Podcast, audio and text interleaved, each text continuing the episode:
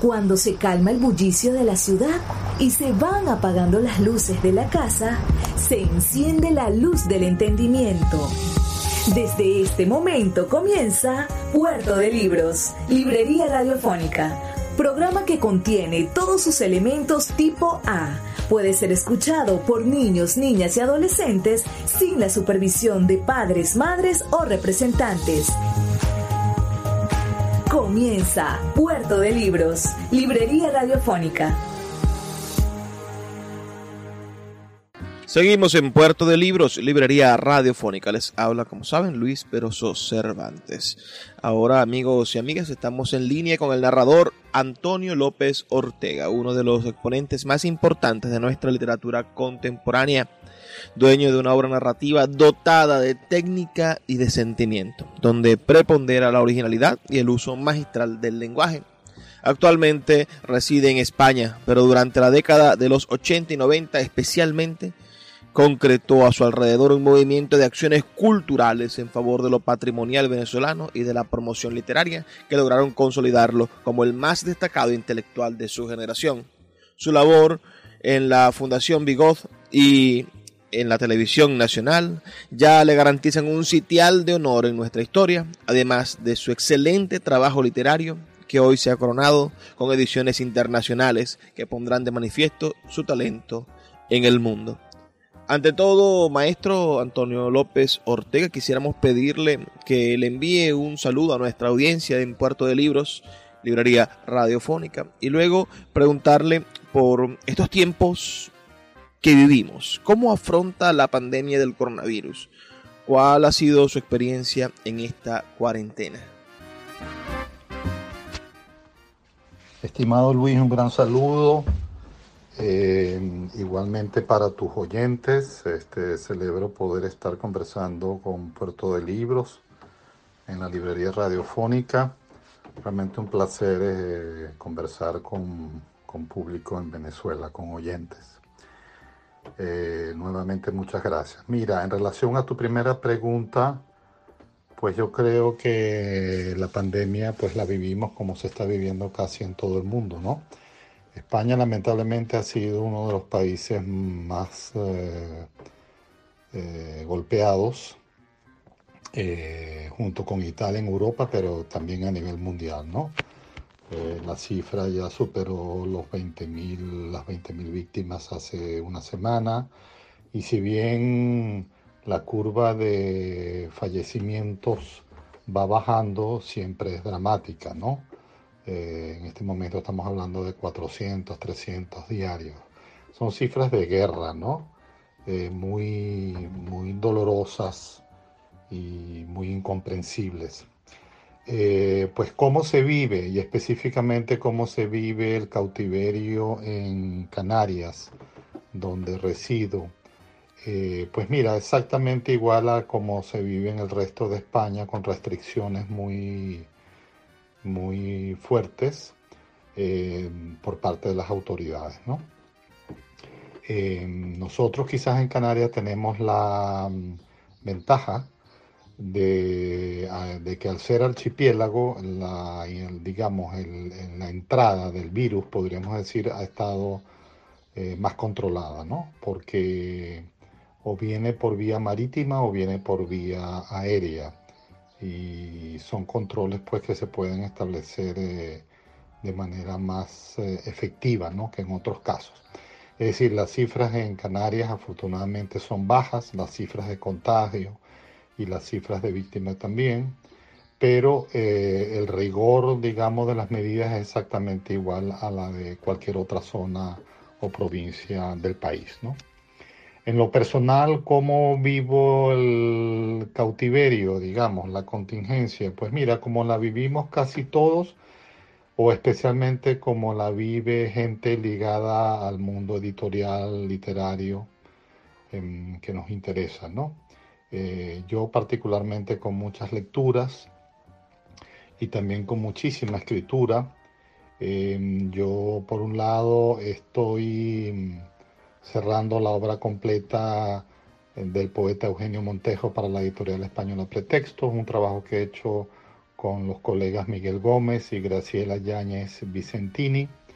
Y inmediatamente después de esa entrega, eh, estoy trabajando en una novela eh, desde hace ya un tiempo, a, a, un ritmo muy, muy bueno. Y, y nada, sencillamente es una, es una deuda conmigo mismo que tengo desde hace tiempo y he encontrado paradójicamente en este espacio de silencio y de enclaustramiento, eh, pues un momento ideal o, una situación ideal para avanzar en la novela, ¿no? De manera que en eso me, a eso me ocupo en estos días. Celebramos de pie con una ovación la publicación de Eugenio Montejo en Pretextos y agradecemos la labor que usted ha asumido en favor de nuestra poesía. Quienes nos escuchan deben saber que la literatura venezolana le debe a Antonio López Ortega grandes libros. Las obras completas de Yolanda Pantín, la reciente reedición de la poesía completa de Rafael Cadenas y las obras de Igor Barreto en toda España son resultados del trabajo como promotor editorial y antologista de López Ortega más aún su registro de ediciones en Venezuela es extenso. Grandes obras de nuestra narrativa y sociología no se habrían editado o reeditado sin su combustible almático, maestro. Quisiera preguntarle a maestro Antonio López Ortega, ¿por qué ese reciente impulso por la poesía venezolana de su parte? Y añadir este, esta diatriba, ¿no? Ah, ¿Cree usted que hay diferentes discursos en la poesía narrativa venezolana, ¿cuál podría influir más profundamente en las letras mundiales? Gracias Luis por los comentarios sobre Montejo y los otros proyectos. En efecto, hemos logrado en los últimos años una alianza con la editorial Pretextos, ¿no? que es muy importante en el campo de la poesía. Yo diría que es de las más importantes del mundo hispánico y, sin duda de todo lo que es este, Iberoamérica. ¿no?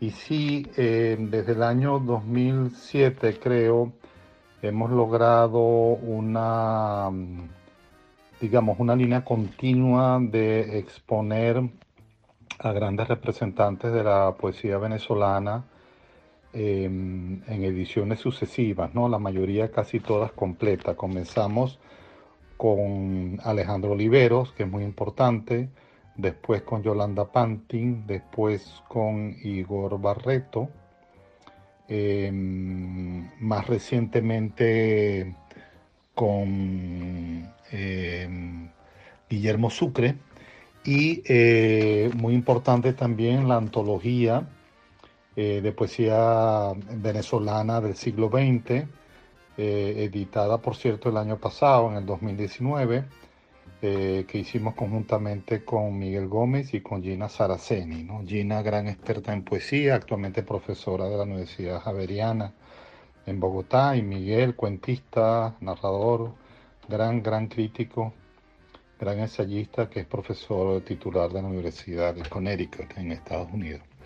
Pues sí, esa secuencia de, libros ha sido muy importante y conjuntamente con la antología para proyectar la poesía venezolana y por ende la literatura en un campo mucho más vasto, ¿no?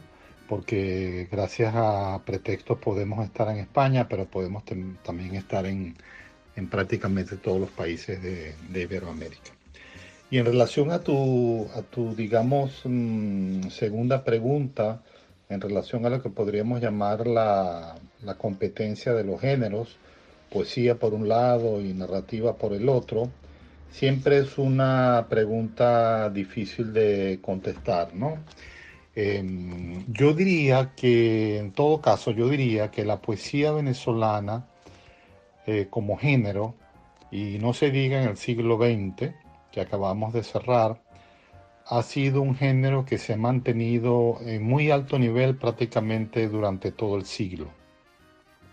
Sin duda alguna, eh, desde la generación del 18, comenzando el siglo, eh, después con los poetas que surgen en los 40, después no se diga la, generación del 58, con, con Cadenas, Montejo, Sucre, Pérez Perdomo, Silva Estrada, Calzadilla y tantos otros, ¿no? Fue muy importante. Y después se ha mantenido igualmente en los 70, en los 80, Jani Oso, María Fernanda Palacios, Millo Vestrini, eh, y después en los 80, bueno, muy importante todo lo que es eh, Rojas Guardia, Igor Barreto, Yolanda Pantin, Eda Armas y tantos otros, ¿no? Eh, entonces ha sido un género cultivado de manera muy exquisita, muy, muy a tono con lo que es el nivel de innovación de la mejor poesía en Iberoamérica y sin duda uno de nuestros géneros, vamos a llamarlo así, más, más exportable ¿no? desde el punto de vista de la calidad.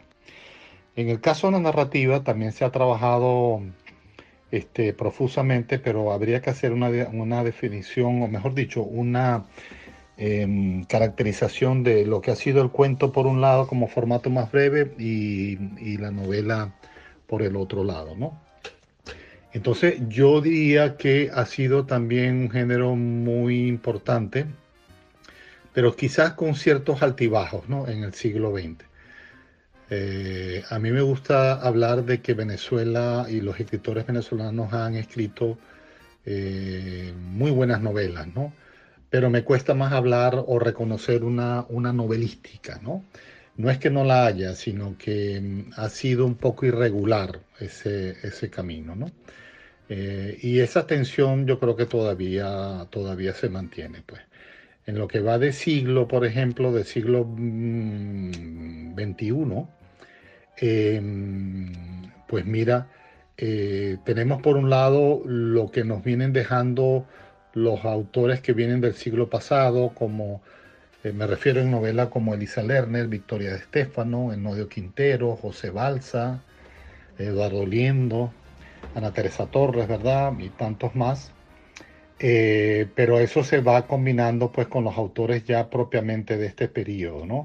Eh, que sin duda, bueno, tenemos a Federico Vegas, tenemos a Alberto Barrera Tisca, con una gran proyección internacional, más recientemente a Rodrigo Blanco Calderón con su premio de la Bienal Vargas Llosa, en fin, son hitos muy importantes, ¿no? Y igualmente hay novelistas trabajando en este momento debido a la diáspora venezolana en ambos, en ambos lados del Atlántico, ¿no?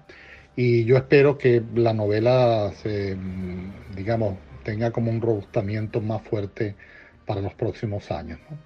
Este, eso para de alguna manera compensar lo que está haciendo la poesía, que sin duda creo que lleva la gran bandera de la producción literaria venezolana de los últimos tiempos.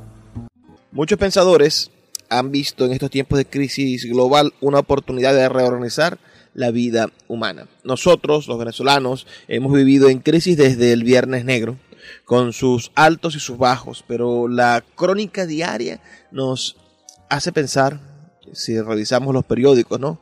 Que cada año resultaba ser un año peor que el otro. Hablemos del país, maestro. ¿Qué tanto podría afectar esta crisis sanitaria a un país como el nuestro que vive en crisis perpetua? ¿Cuál cree usted que podría ser el escenario de quiebre que produzca un cambio en positivo para el país? ¿Tiene usted una visión optimista del futuro? Bueno, las crisis tienen por supuesto su balance trágico por un lado, pero por otro lado siempre nos llevan también a otras consideraciones y a otras reflexiones. La guerra, por ejemplo, es terrible, la guerra como fenómeno, históricamente hablando, es terrible. Pero también sabemos que de las guerras pues han salido muchas cosas, a veces salen periodos de paz, de reconciliación, en fin, eh, es muy temprano para, decirlo, ¿no? Em, pues sí, hay algunos pensadores que se han adelantado a, opinar en torno a que este mm, drama del coronavirus nos puede llevar a, o nos puede invitar a otros modelos de vida. No lo sé, siento que es como muy temprano para, para pensarlo, porque también una tendencia muy fuerte en el mundo de los últimos años es la globalización, es la de mundo interconectado, ¿no? Es la del mundo eh, que habla, mm, en fin, que habla en principio eh, con grandes conceptos pues, de integración y de comunicación y de comercio que son importantes. ¿no? Eh, se me dificulta pensar que vayamos ahora en retroceso, que vayamos ahora a pensar más en el separatismo o en el nacionalismo o el de afincar un concepto tan absolutamente anacrónico como el de frontera, ¿no? Estas, las grandes tragedias de, de, hoy, como por ejemplo esta específicamente que estamos viviendo, o la crisis ambiental que tanto se discute, son fenómenos que claramente no pueden ser atendidos con el viejo concepto de Estado-Nación, ¿no? Eh, invitan más bien a considerar unos, unas dinámicas de gobierno más bien planetarias que no, que no tenemos, ¿no? porque los grandes organismos mm, finalmente multilaterales como Naciones Unidas, que tanta fe produjo a, finales de la Segunda Guerra Mundial, pues ya sabemos que hoy en día tristemente es más que todo como un gran gabinete burocrático. ¿no? Eh, yéndonos ahora al tema del país, pues por supuesto sí creo que la crisis sanitaria tiene que traer este, problemas. Eh, uno podría pensar que el bloqueo de, mm, digamos, que se tomó eh, en aeropuertos, en suspensión de vuelos, en, mm, también cierre de fronteras, se hizo relativamente en un buen momento. ¿no? Uno podría pensar eso cuando uno ve el cronograma. ¿no? Pero por otro lado, eh, si eso fue favorable, mm, resulta como muy desfavorable eh, las estadísticas que se están llevando, ¿no? Porque hay un divorcio muy claro entre lo que es el discurso político o el discurso del régimen más específicamente y el discurso profesional de las sociedades de médicos, de, bueno, de los especialistas en este tipo de temas, ¿no? Entonces, bueno, este, en relación a las cifras que se están dando, pues no sabemos realmente hasta qué momento, hasta qué punto son ciertas. ¿no? Uno tiene que desear que la crisis sanitaria no nos afecte tanto, ojalá sea así, pero si llega, si llega con el rigor que ha llegado en el resto de los países, Venezuela está en, en una de las peores situaciones de preparación. No hace falta hablar de la crisis de la salud pública en Venezuela, ¿no? De la ruina de nuestros hospitales y de nuestros dispensarios y de nuestros programas sanitarios. Eso es una verdad muy clara y, esa combinación entre un aparato de salud que está por el suelo y una, y una enfermedad en alza, obviamente vislumbra una, especie de pesadilla que realmente no quisiera que ocurriera. Y en relación a la última pregunta, em, en relación a posibles escenarios de quiebre, em, pues mira, Luis, ya son muchos años eh, con esta tragedia absolutamente mm, eh, terrible que ha vivido Venezuela. Esto ha sido una especie de parálisis en el tiempo, de desgracia para familias y para colectivos eh, sociales, agrupaciones sociales de todo tipo. Y, mm, y este mm, eh, bueno, obviamente todos estamos deseando un cambio cualitativo, una recuperación de la democracia. Yo veo particularmente inevitable que mm, se avance en una negociación que va a ser, este, porque creo que la situación está de alguna manera mm, detenida por ambos lados, ¿no? tanto, por la, tanto para las fuerzas democráticas Em, que tratan de recuperar la estabilidad del país, como por otro lado la del régimen, que si bien está sin recursos de ningún tipo, eh, por otro lado tiene el control del país y por otro lado tiene, por supuesto, el apoyo a las Fuerzas Armadas. Entonces hay una especie de situación neutra donde una, una fuerza, un sector no puede imponerse sobre el otro. ¿no? Y eso se ha visto ya en crisis de otros países en otros momentos. ¿no? Pareciera que lo, que lo que más le convendría a Venezuela, lo más viable, es una negociación, como la están planteando algunos países y algunas organizaciones multilaterales, donde obviamente las partes se sienten a tratar de lograr un gran acuerdo que pasa, por supuesto, por, por, una reinstitucionalización del país, por lo menos del poder electoral, sin duda, y del poder judicial, por otro lado. Creo que la gran guía debe ser la constitución para llegar, eh, para llegar eh, a acuerdos y, y, para, como se ha dicho ya, eh, definir un, prontamente un gobierno de transición cuya única misión sea llamar a elecciones generales en el más corto tiempo posible, ¿no? Este, eso sí, con todas las garantías de transparencia, con todas las garantías de arbitraje, como, como, como ocurre en democracia. Pues. Este, bueno, hay de alguna manera anuncios de que se está eh, yendo en esa línea, en esa dirección. Ojalá sea así. Eh, mientras más tiempo se pierda, más desgracia para el país y más víctimas.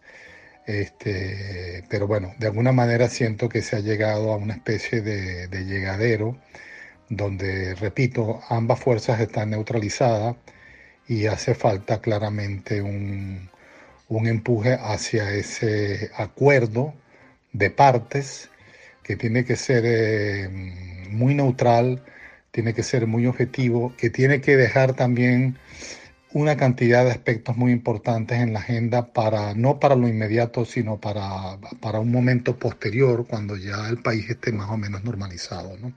Como por ejemplo todas las deudas pendientes en justicia, todas las deudas pendientes en derechos humanos y no se diga todas las deudas también relacionadas con todo lo que es economía ilegal, ¿no?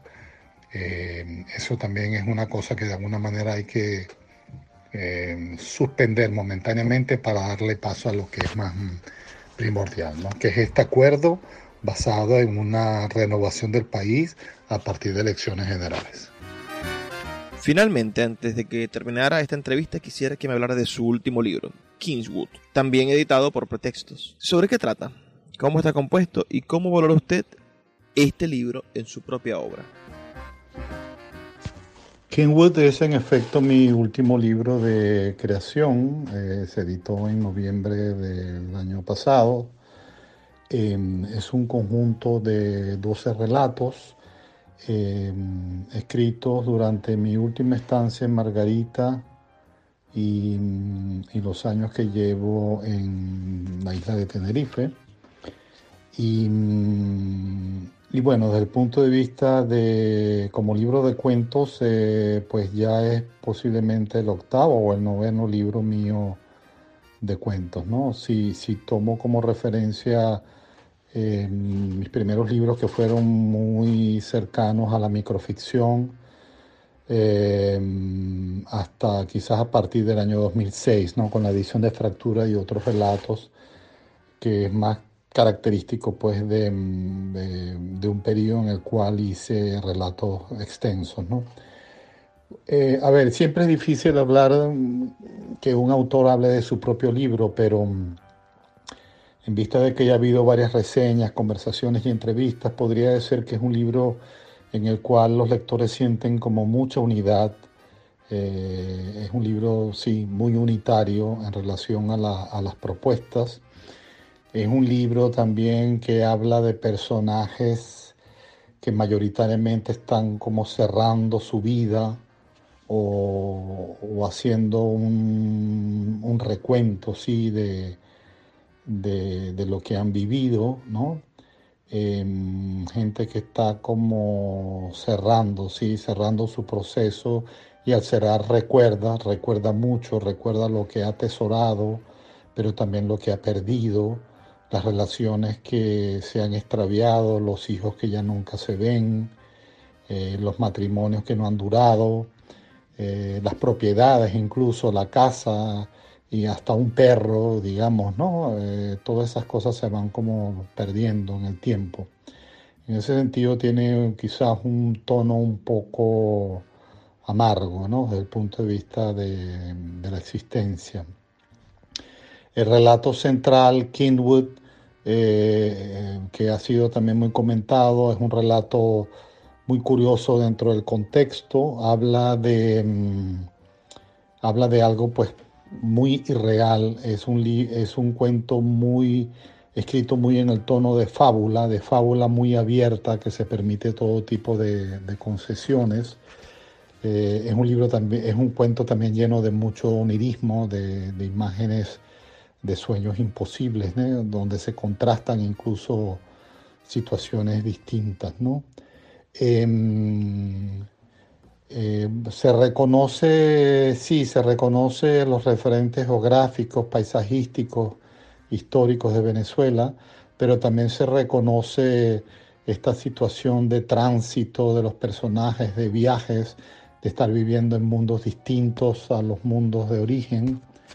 Eh, y sí, eh, es en ese sentido un reflejo de esa especie de transhumancia que le ha tocado al venezolano de los últimos tiempos. Eh, bueno, es un libro que me ha complacido mucho escribirlo y publicarlo. Eh, tengo la mm, sensación por algunas notas que ya han aparecido de Miguel Gómez en el papel literario y de Michelle Roche en Cuadernos Hispanoamericanos, de que es un libro pues mm, de mucho valor sólido, eh, que los lectores están reconociendo y también la crítica y bueno, sencillamente me siento muy satisfecho, pues muy complacido con el resultado.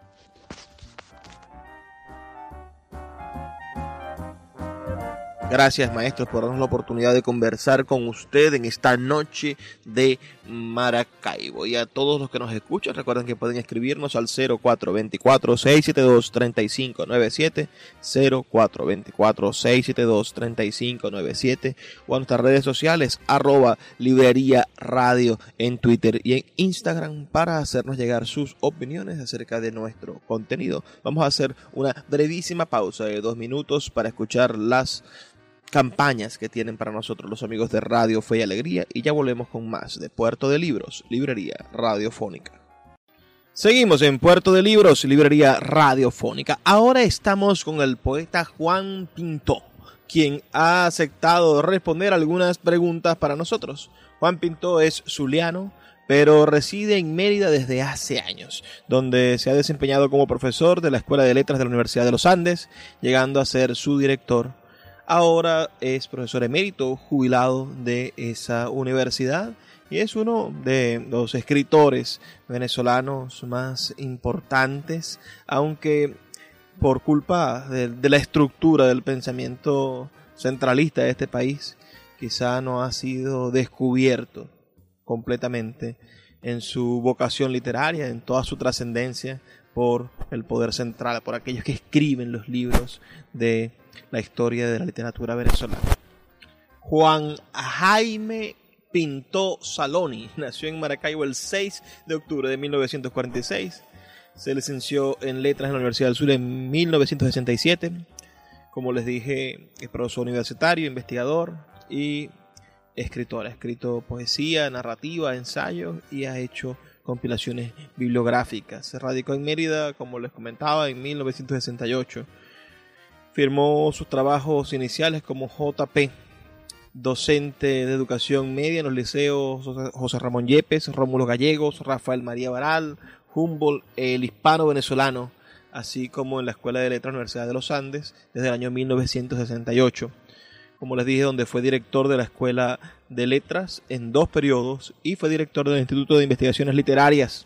También fue decano encargado de la Facultad de Humanidades y Educación de la ULA a representante profesoral ante el Consejo de Escuela, de Facultad y ante el Consejo Universitario, la más alta de las esferas académicas.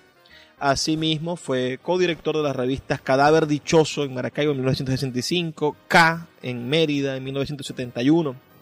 Fue miembro fundador de la Asociación de Estudiantes de la Escuela de Letras en 1964 y del grupo literario 40 grados a la sombra es uno de los grupos fundamentales de nuestra literatura, anterior aún al, grupo literario Apocalipsis de No Rivera y compañía. Entonces allí se encuentra registrado nuestro, nuestro querido Juan Pinto.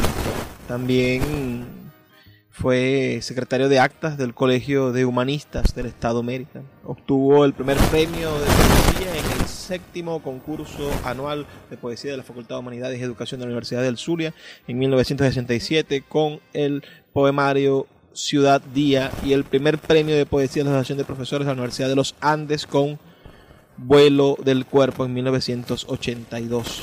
Colaboró en revistas y periódicos en Venezuela, América y Europa sus poemas han sido traducidos al inglés, francés y portugués. Como ustedes sabrán, recientemente nosotros publicamos un libro de su autoría en Sultana del Lago Editores. Ese es Juan Pinto, a quien tenemos, como les comento, en línea. Lo tenemos del otro lado del micrófono, pero en este caso del otro lado del micrófono virtual. A través de, las redes sociales hemos creado este este enlace. Bueno, poeta, ante todo quisiéramos pedirle un saludo para nuestra audiencia en Puerto de Libros, Librería Radiofónica, y luego que nos permita preguntarle por su día a día como intelectual y académico emérito en estos tiempos de cuarentena. Un gran saludo para el poeta Peroso Cervantes, gran animador del Puerto de Libros, la Librería Radiofónica y un héroe de hacer cultura, sobre todo en esta época tan difícil y en estos momentos tan dramáticos. Aquí en Mérida, pues igual que ustedes allá en el Zulia, eh, con todos los problemas inmensos que tenemos y encima encerrados, pues dedicar un tiempo a repasar, a releer y a profundizar algunos aspectos de la literatura que en algún momento pudieron quedar marginados o dejados de lado. Los días se pasan más fácilmente si uno tiene un buen libro y si ese libro le proporciona el interés y el placer de leerlo o de releerlo, porque también en la relectura se descubren muchísimas cosas que habían quedado al margen o habían quedado olvidadas en la primera lectura. Por ahora estoy leyendo o releyendo más bien toda la poesía norteamericana que va de William Carlos Williams, Wallace Stevens, Denis Levertov, tantos ellos y toda la poesía beatnik que desde Kerouac o Ginsberg o cualquiera de ellos realmente tuvo mucha importancia para la literatura eh, nuestra, en sobre todo, por ejemplo, algunos poetas, el caso de Cardenal, el caso de Coronel Urtecho, los nicaragüenses, y también en el caso de algunos intelectuales, sobre todo en Venezuela, el caso, por ejemplo, de Guillermo Sucre, etc. Poeta, usted tiene una obra poética resumida en cuatro o cinco libros de creación y algunos libros de ensayos sobre la experimentalidad. ¿Podría indicarnos qué siente usted que se avecina en el decir de la poesía en el mundo? ¿Qué fronteras quedan aún por romperse? ¿Hay algo todavía por escribir en el lenguaje? Creo que la poesía siempre conseguirá nuevas formas, nuevas maneras de expresarse, de actuar. Eso es inevitable. Sin duda que toda la experimentación que pueda darse en el mundo poético es válido y los escritores de alguna u otra manera buscarán fórmulas para reinventar el verso, reinventar los temas y es algo que de alguna u otra manera a través de la experimentación o a través de las cuestiones visuales o a través de las cuestiones fónicas, etcétera, de alguna u otra manera la poesía siempre buscará caminos por donde moverse y donde desarrollarse.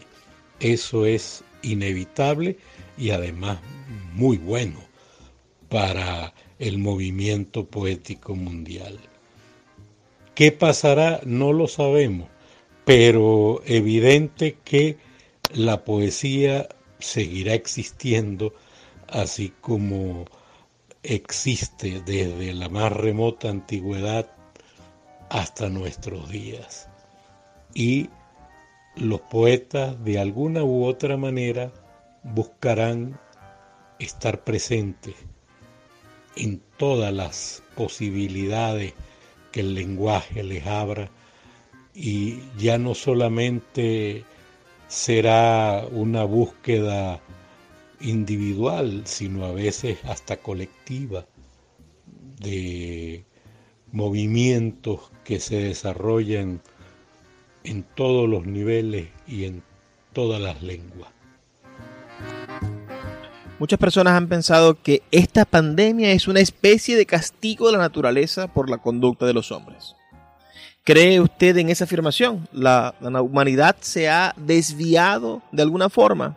¿Hay algo que componer para recuperar el equilibrio? ¿O más bien usted cree que el ser humano es ajeno a lo que sucede actualmente? Pienso que la naturaleza es cíclica. Siempre vuelve y se repite. Pandemias han existido desde siempre, unas más graves, otras más livianas, pero creo que no tiene nada que ver ni la conducta de los hombres, ni lo que hagamos para que esto de alguna u otra manera siga o no siga. Creo que la historia de la humanidad nos revela que siempre volvemos sobre lo mismo. Es más, las glaciaciones siempre se han repetido.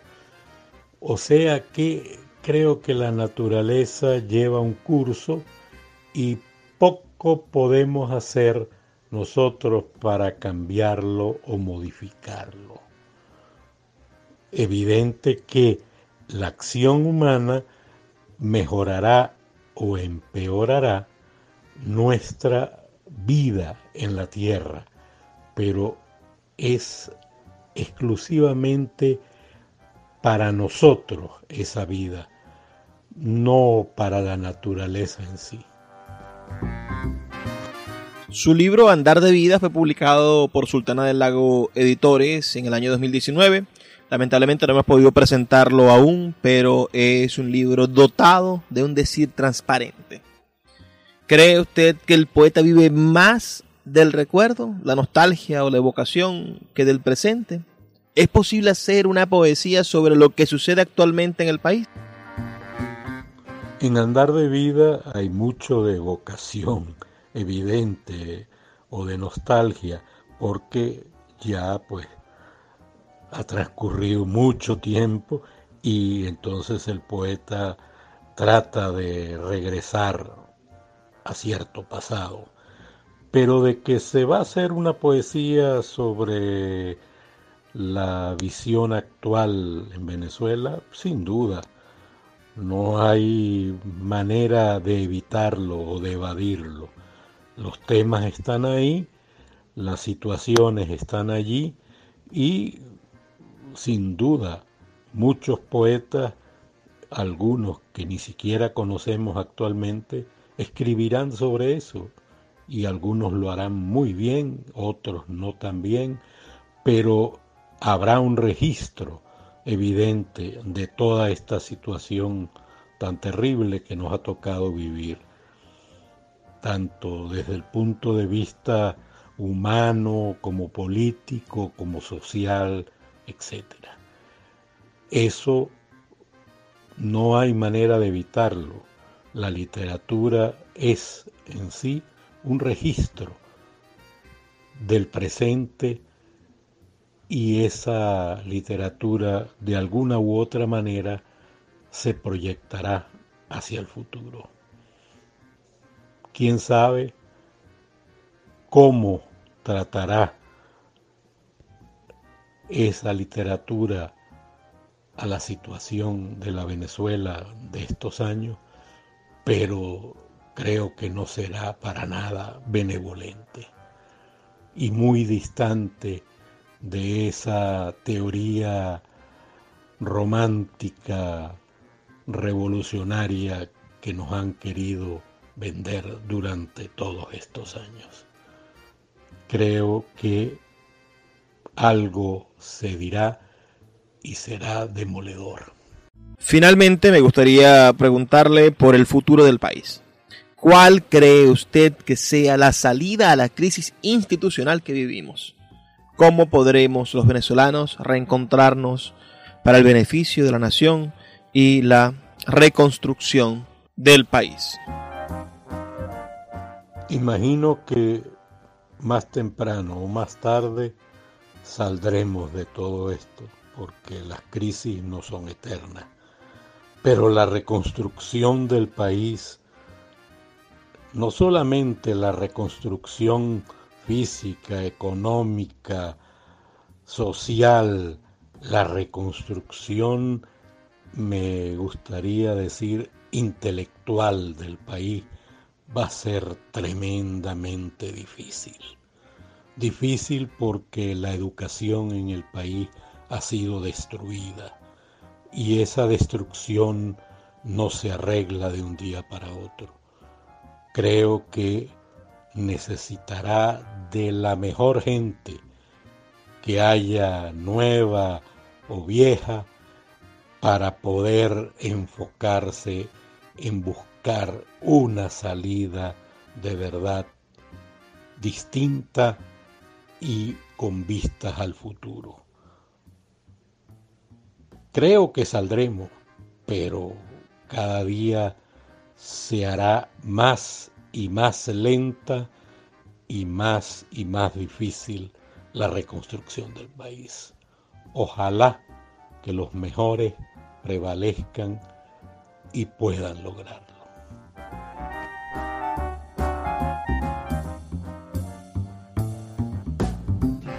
Gracias, maestro Juan Pinto, por regalarnos sus palabras esta noche y permitirnos entrar en contacto con usted tan profundamente y hacer de este puerto de libros su lugar de residencia, su lugar de estancia. Agradezco muchísimo de verdad que se haya tomado el tiempo de responder a nuestras preguntas. Si a ustedes, quienes nos escuchan, si les gustó lo que el maestro dijo y tienen alguna opinión, pueden escribirnos al 0424-672-3597 o a nuestras redes sociales arroba librería radio en Facebook y en Instagram y en Twitter. Estamos en las tres con el mismo nick, Librería Radio, Librería Radiofónica. También puedes conseguirnos en YouTube. Estas entrevistas que hemos estado realizando también las puedes conseguir todas en YouTube. Las noches de esta ciudad necesitan, y de este país, necesitan música, necesitan esparcimiento, necesitan que, hagamos un, esparcimiento sano. ¿Hasta cuando escuchar tantos géneros urbanos con con mensajes que a veces no son los más positivos. Intentemos elegir entre todos los mensajes que hay y que la humanidad ha fraguado, los mensajes más positivos, los más enriquecedores, los que nos permitan más ser parte de esa tradición exquisita del hacer, del decir, del pensar, del ser humano, porque sólo así podremos transformarnos profundamente y podremos ser parte de la transformación necesaria para el futuro. Nosotros somos una crisálida, señores. Estos dos mil años, este germen de los dos mil años de civilización, este siglo XX y este siglo XXI no ha sido más que la crisálida dura, a veces putrefacta, en la cual está el hervidero, el caldo de cultivo de la sociedad humana del futuro. Nos mirarán dentro de unos miles de años y dirán cómo esa gente pudo vivir en el medio de esa barbarie, cómo esa gente pudo vivir esclavizada por ese salario, cómo ese planeta pudo estar plagado de tanta desigualdad. Entonces, intentemos ser parte de lo mejor de ese caldo de cultivo, de lo mejor de esa crisálida. Intentemos formar parte de las personas que transformaron en positivo los días que vivieron para que los hombres del futuro tengan una sociedad más igual, más culta, más digna del arte, más consciente de la trascendencia de lo que importa del ser humano. Entonces, son cosas poco confusas, difusas, que pareciese que se perdieran de nuestro, de nuestro día a día tan enrevesado, tan doloroso, tan fatigado, tan, tan, tan lleno de malas noticias. Y, esta parece otra mala noticia, es decir, bueno, tu vida es una vida circunstancial en el medio de un verdadero proyecto civilizatorio del futuro. Parece que todos fueran malas noticias, pero no lo son.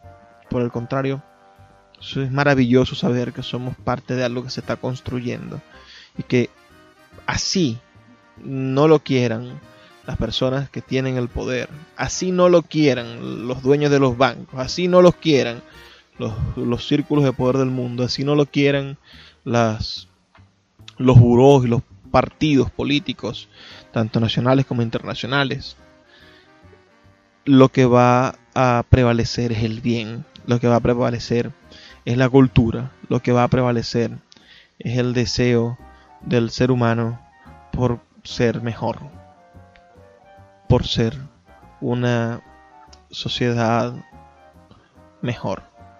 Y los malos siempre serán pocos, señores. Lo que pasa es que, como dice Facundo Cabral, el sonido de una bomba hace más ruido que el sonido de una caricia. Hay más caricias en el mundo que bombas. Debemos recordarlo. Ya es hora de despedirnos. Nosotros, estas noches se nos hacen tan cortas.